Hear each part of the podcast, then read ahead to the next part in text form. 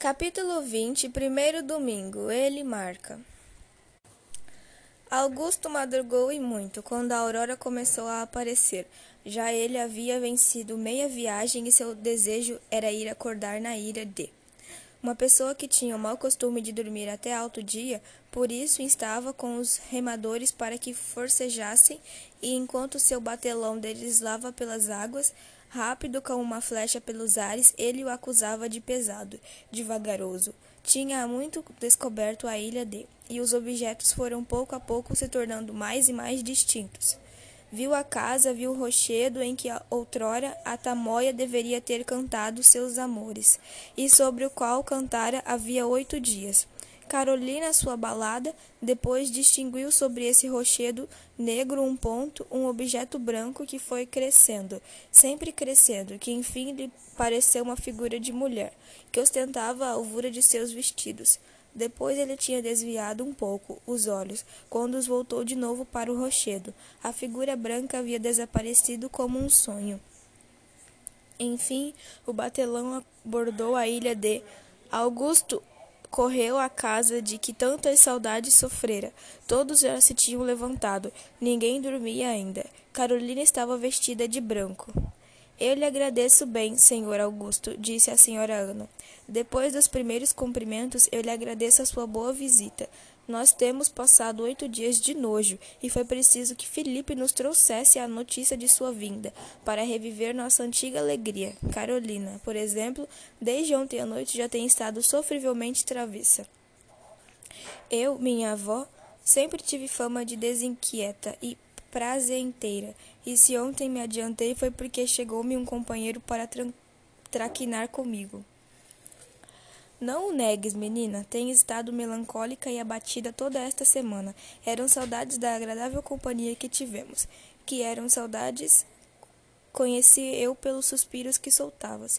E também não vai mal nenhum em confessá-lo.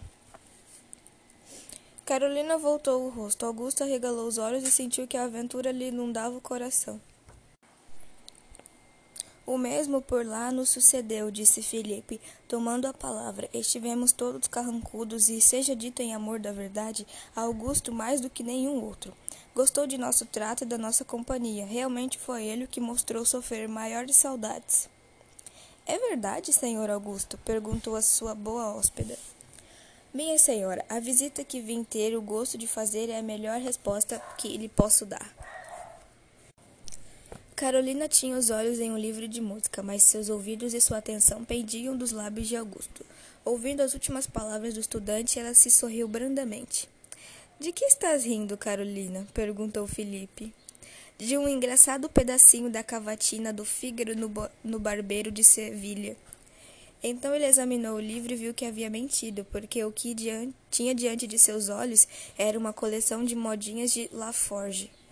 Duas horas depois serviu-se o almoço, mas durante essas duas horas que se passaram muito depressa, Augusto teve de agradecer as obsequiosas atenções da avó de Felipe, que dizia ter por ele notável predileção, e também de reparar com esmero min e minuciosidade no objeto de seus recentes cultos. Em resultado de suas observações, concluiu que Carolina estava bonita como dantes, porém mais lânguida, que às vezes reparava suas indiscrições e que outras, quando mais parecia ocupar-se com seus alegres trabalhos, olhava olhava-o a furto, com uma expressão de receio, pejo e ardor que a embelecia ainda mais. Durante o almoço, a conversação divagou sobre inúmeros objetos. Finalmente teve de ir bulir com um pobre lencinho que estava na mão de Carolina e que, se aí não estivesse, passaria despercebida. Eu julgo que ele está trabalhoso e perfeitamente marcado, disse Augusto. É ir muito longe, respondeu a menina. Aí o tem. Observe-o de perto e repare que barufunda vai por aqui. Ora, eu acho tudo o melhor possível, ao muito. Poder-se poder-se-ia dizer que este X foi marcado por mão de moça travessa. Quer dizer que foi pela minha mão? Tem uma bela prenda, minha senhora, que é muito comum nem por isso merece menos. Eu não entendo assim, eu aprecio bem pouco que todo o mundo pode ter. Quem não sabe marcar? Eu, minha senhora. É porque não quer.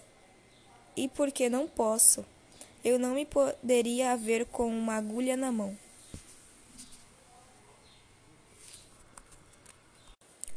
Um dia de paciência lhe seria suficiente. Querem ver, acudiu Felipe, que minha maninha resolve Augusto a aprender a marcar? Então seria isso alguma asneira? Não, por certo, maninha, pode mesmo dar-te algumas lições. Nada, respondeu a menina. Sou muito raivosa e a primeira linha que ele arrebentasse eu chamaria a bolos. Se é uma condição que oferece, eu a aceito, minha senhora. Ensine-me com palmatória. Veja o que diz. Repito. Pois bem, palmatória não, porque enfim podia doer-lhe muito, mas de cada vez que eu julgar necessário, dar-lhe-ei um puxão de orelha. Menina, disse a senhora Ana, mas minha avó, eu não estou pedindo a ele que venha aprender comigo. Porém, podes ensinar-lhe com bons modos. É o que pretendo fazer. Ele há de aproveitar muito. Terá os meus elogios. E se por acaso errar alguma vez, levará um puxão de orelha. Se me é permitido, disse Augusto, aceito as condições. Pois bem, respondeu Carolina, está o senhor matriculado na minha aula de marcar, e daqui a uma hora apreciaremos a nossa lição. E então ele não passeia comigo? perguntou Felipe. Depois da lição, respondeu a mestra, fazendo-se de grave. Antes, não lhe dou licença. Levantaram-se da mesa e algum tempo foi destinado a descansar. Felipe desafiou Augusto para uma partida de gamão e, incontinente, foram travar combate na varanda. Felipe derrotou seu competidor em três jogos consecutivos. Estavam no começo do quarto e tocou na sala uma campainha. Os dois estudantes não deram atenção a isso e continuaram o jogo. Tornou-se duvidoso. E qualquer dos dois podia dar um, ou levar gamão. Augusto acabava de lançar um, dois e as que desconcertaram seu antagonista. Quando Carolina apareceu e, dirigindo-se ao seu discípulo, disse com engraçada seriedade: o senhor não ouviu tocar a campainha? Então isso era comigo? Sim, senhor, são horas de lição e espero que para outra vez não me seja preciso chamá-lo. Aceito a admoestação, minha bela mestra, mas rogo-lhe o obsequio de consentir que termine esta partida. Não, senhor. É uma mão de honra. Pior esta essa. Ora, é boa, acudiu Felipe. Então quer você não tenho a dizer-lhes o que quero, nem o que não quero. São horas da lição. Vamos. É preciso obedecer, concluiu Augusto, levantando-se. Daí a pouco estava tudo em via de regra. Augusto, sentado em uma banquinha aos pés de sua bela mestra, escutava com os olhos fitos no rosto dela as explicações necessárias. Às vezes Carolina não podia conservar imperturbável sua afetada gravidade, e então os sorrisos da bela mestra e do aprendiz graciosamente se trocavam. Ela se mostrava mais pacífica e ele menos atento do que haviam prometido, porque era já pela quarta vez que a bela mestra recomeçava suas explicações, e o aprendiz cada vez a entendia menos. Felipe apareceu na sala, pronto para ir caçar, e convidou seu amigo para com ele partilhar do mesmo prazer. Todo mundo adivinha que Augusto disse que não. Ele poderia responder que não, queria caçar, porque estava pescando, mas contentou-se com dizer: Minha bela mestra não dá licença. Tome cuidado do modo de pegar nessa agulha, gritou ela, com mau modo e sem se importar com Felipe. Está bem, disse este, saindo, eu não os posso aturar. E depois acrescentou sorrindo-se: Finque-se aí, senhor Hércules, aos pés da sua bela Anfale. Ouviu o que ele disse? perguntou Augusto. Já lhe tenho repetido três vezes que não é assim que se pega na agulha. Ora, minha senhora. Ora, minha senhora. Ora, minha senhora. Ora, minha senhora, eu não sou sua senhora, sou sua mestra. Minha bela mestra. Digo-lhe que já me vai faltando a paciência. O senhor não atenta no que faz. Já tem quatro vezes rebentando a linha e é a décima segunda que lhe cai o dedal. Não se exaspere, minha bela mestra, eu vou acompanhar e não cairá mais nunca. Augusto curvou-se e ficou quase de joelhos diante de Carolina. Ora, o dedal estava bem junto dos pés dela e o aprendiz, ao apanhá-lo, tocou. Ninguém sabe se de propósito, com seus dedos em um daqueles delicados pezinhos.